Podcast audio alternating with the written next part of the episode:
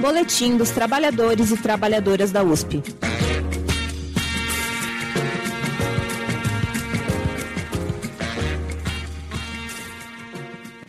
Saudações, companheiros e companheiras da USP. Estamos no ar com mais um boletim de áudio dos trabalhadores e das trabalhadoras da USP, produzido e apresentado pelo Sintusp.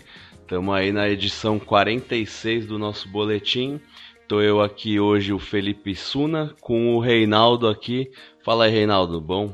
E aí, gente, saudações aí para todo mundo. Boa! Vamos aí fazer então, começando com os nossos costumeiros salves aí, né? Hoje a gente vai mandar um salve aí pro pessoal do IB, do ICB e de e que alguém mais você tem algum salve para dar? É, a gente já aproveita ali dessa rua do Matão, pode dar um salve pra FAO também, pro IOR, ah, boa, boa. Desceu de carrinho de rolimã ali, né?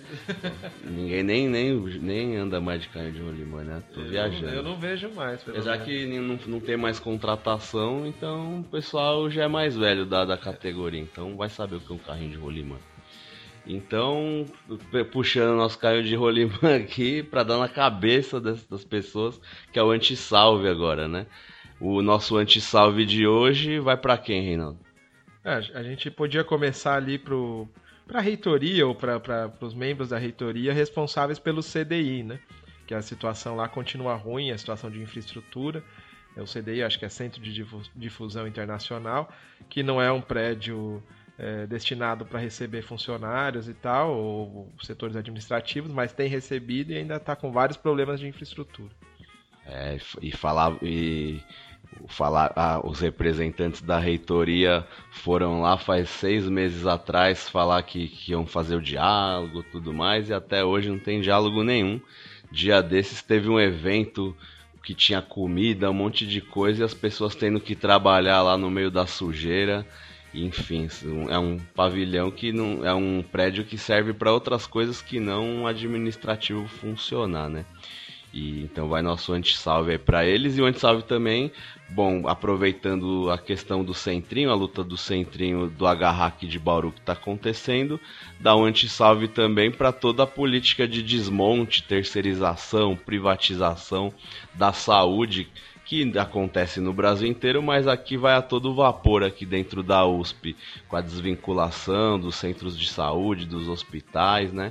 Então vai nosso anti-salve aí pra, pra reitoria e a questão de jogar o carro de rolemã na cabeça deles, a gente só tá brincando, porque é capaz de eles falar, vierem falar pra nós que a gente tá violento, que vai jogar, né, Reinaldo? É, pois é, pois é. Só uma alusão, só uma é, brincadeirinha. Uma, uma, brincadeirinha, hein, ó, reitoria. Agora que a gente sabe que eles escutam, né, nossos boletins.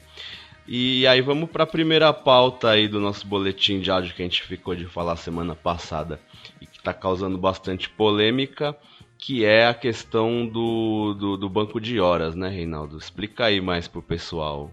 Então, a gente tem recebido muitas questões é, ao longo dos últimos dias, tanto apelos diretamente aí de parte da categoria, quanto dúvidas mesmo. Então, a primeira pergunta que as pessoas têm feito é se o prazo para zerar o banco de horas, se o atual banco de horas vai até dia 30 de setembro ou se iria até o 30 de setembro do ano que vem, já que o acordo dura dois anos. Então, acho que é preciso esclarecer, em primeiro lugar, que o banco de horas dura, é anual. Né? Isso é inclusive uma determinação da CLT e tal. Então, ele não pode durar mais de um ano. Então, o nosso acordo de conjunto ele dura dois anos, mas o banco de horas é anual. No nosso caso aqui, vai até 30 de setembro. Então, a princípio, o prazo final para compensar as horas, sejam positivas ou negativas, é, é dia 30 de setembro mesmo. Então, esse é o primeiro esclarecimento. Mas, diante né, da, desse fato, muita gente, principalmente quem tem horas negativas, claro, está preocupado, porque tem muita gente aí devendo horas e que não vai conseguir pagar até o dia 30. Diante disso, a gente aprovou já numa assembleia realizada em agosto e já enviamos para a reitoria a solicitação de que esse prazo fosse estendido. A nossa reivindicação é que a extensão desse prazo seja por mais seis meses, portanto até março do ano que vem.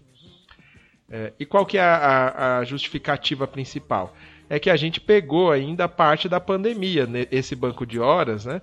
É, a gente, a rigor, ainda está na pandemia, mas agora num momento mais suave, vamos dizer assim, né? Com menos casos e já com várias flexibilizações. Mas a gente atravessou, durante esse período do banco de horas atual, ainda momentos é, que geraram preocupação.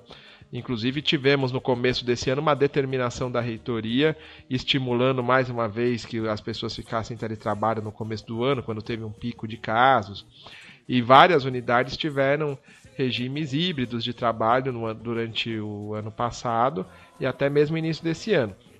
Então, isso limitou as condições das pessoas compensarem as horas. Somado a isso, ainda tinha o banco de horas anterior, né, que se encerrou em maio, o período de compensação, e muita gente aí teve que se esforçar para zerar aquele banco de horas e aí acabou deixando o atual um pouco de lado.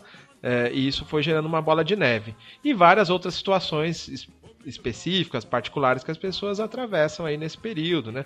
Até ainda fruto da pandemia teve gente que está é, com cuidados, com familiares que tiveram sequelas, é, pessoas com cuidados com familiares que estão doentes ou adoecidos de diversas formas, inclusive adoecimento mental, e as próprias pessoas também adoecidas. Então, é um acúmulo de problemas que faz com que, é, a rigor, o que a gente realmente precisaria era zerar isso, né? era ter um abono dessas horas, é, mas como esse banco de horas já está aí vigente, é, a nossa reivindicação é essa extensão do prazo. A gente vai ter uma reunião da Copert na próxima quarta-feira, agora, dia 21, e esse tema com certeza vai ser o tema central aí da reunião.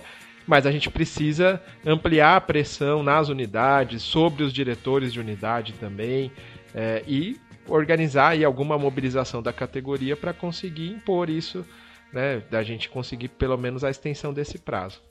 Então, eu acho que é isso principalmente. Certo, Reinaldo. Bom, acho que isso aí já tá, tá bem explicado. E aí agora vamos para a próxima pauta aí do nosso boletim. É, antes disso, só uma coisa que eu não comentei, né, porque o foco era falar do banco de horas desse que está encerrando agora. Mas a gente também apresentou uma série de propostas de aditivos né, para o acordo coletivo, que seriam termos para é, modificar o atual acordo. E, e, o tema central, né, que a gente quer debater com a reitoria é justamente o abono das horas de ponte e recesso dos próximos, né, especialmente do recesso. Então essa é uma questão importante. A própria reitoria, o Carlotti e a professora Maria Arminda, principalmente, sinalizaram positivamente quando a gente colocou essa discussão ainda no, no início da gestão. E esperamos avançar realmente nessa pauta, porque como a gente está vivendo agora os efeitos disso, ela é muito importante, né? Certo. Bom, agora foi, né, Reinaldo? Então, então vamos, vamos agora para a próxima pauta do nosso boletim, que é a luta dos estudantes aí que vai acontecer amanhã, dia 20 de setembro aqui, né? É uma luta muito importante. Primeiro, né, enfatizar que a gente aqui do sindicato é, apoia e temos que dar todo o apoio aí para a luta dos estudantes, que entre outras coisas de pauta é a falta de água no CRUSP, que passa do absurdo, é surreal, né? Ficar mais de 30 dias sem água o bloco. É, também tem questões de reajuste dos auxílios, que há anos não são reajustados, questão dos blocos do CRUSP reforma democrática, enfim, são várias questões que tem lá que eles estão pautando que a gente vai passar o áudio aqui agora deles para explicar melhor, né?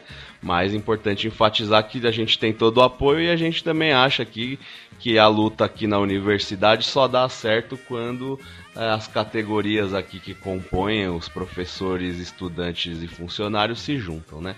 Então sozinhos a gente nunca consegue muita coisa, mas unidos sempre avançamos, né? Isso, então a gente vai passar agora, a gente falou com o Vilu, que é da atual gestão do DCE.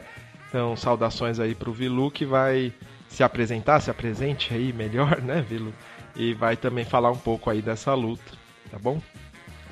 É, olá todo mundo que está escutando a gente. Eu sou o Vitor Lucas, mais conhecido também como Vilu. Sou diretor do DCE Livre da USP e também faço parte do movimento Juntos. Queria agradecer aqui a Suna e o Reinaldo do Sintusp por estarem aqui junto com a gente debatendo esse assunto tão importante da nossa universidade. É, primeiro, que nós DCE Livre da USP re recebemos várias denúncias de vários moradores do CRUSP relatando é, que estavam tendo falta de água nos seus apartamentos. Isso é, no momento em que a Sabesp tinha anunciado, tinha saído nos jornais, é, um racionamento por alguns dias na cidade de São Paulo.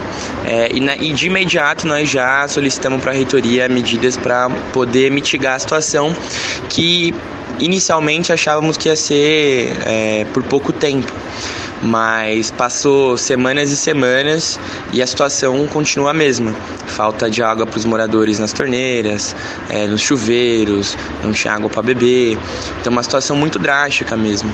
Isso foi se agravando, inclusive com muita revolta dos moradores, assim, né? É uma situação bem complicada e já bateu é, mais de 30 dias é, sem água no CRUSP. A água às vezes voltava, ficava um pouquinho na torneira, mas depois acabava. É, a gente descobriu que parece que tem um racionamento de água por parte da Sabesp que corta a água das 8 horas da noite até as 5 da manhã, então já chegava de noite, já estava sem água nos apartamentos. De manhã tinha pouca água, porque quando voltou, depois que passa o corte às 5 da manhã, demora ainda para encher as caixas de água e tudo mais. É, nós enviamos imediatamente ofício tanto para a Sabesp quanto para a reitoria solicitando ocupações.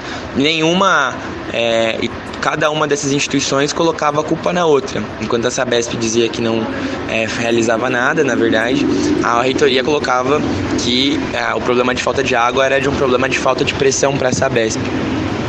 Nisso nós solicitamos a contratação de caminhão-pipa para poder abastecer as caixas d'água do CRUSP, solicitamos fornecimento de água por parte da reitoria de galão de água para os moradores é, que é uma obrigação da universidade é, manter os seus moradores tendo água ali. Né? A universidade não pode simplesmente lavar as mãos, mesmo que seja um problema da própria Sabesp, tem que tomar medidas cabíveis quanto a isso.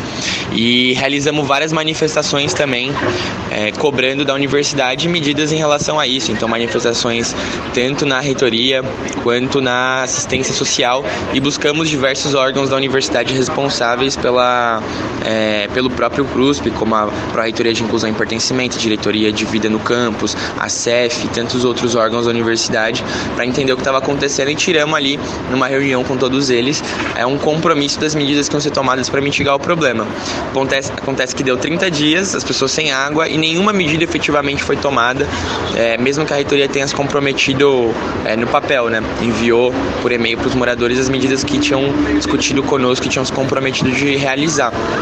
É, Parece que nessa última semana a água regularizou um pouco mais, é, mas já nesse final de semana, é, um final de semana antes da paralisação, é, as caixas d'água estouraram um cano, então nós recebemos vídeo de denúncia também da Amor Cruz, Associação de Moradores da, do, do CRUSP, é, com vídeo da, das caixas de água jorrando, assim, os próprios moradores tiveram que é, entrar lá e fechar o registro, porque no final de semana não tem zeladoria para o CRUSP, isso é um problema também também muito grave, assim.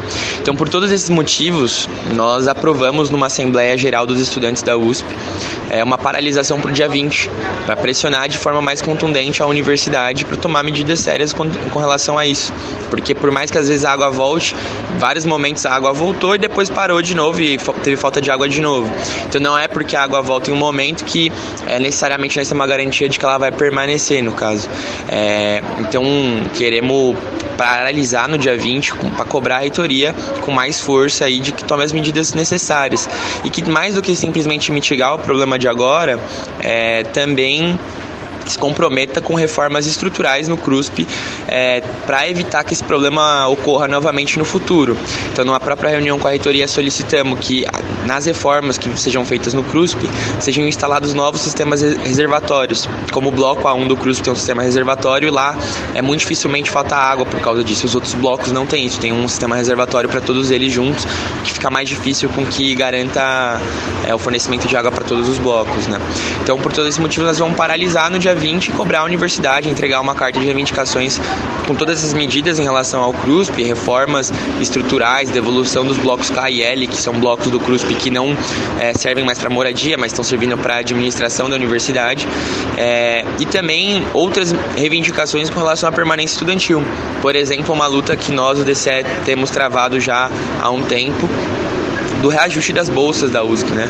O auxílio moradia, as bolsas PUB, são todas um valor é, baixo de 500 reais que para um estudante que recebe esse auxílio moradia que vem de longe, esses 500 reais não pagam aluguel em nenhum lugar de São Paulo. É muito baixo esse valor.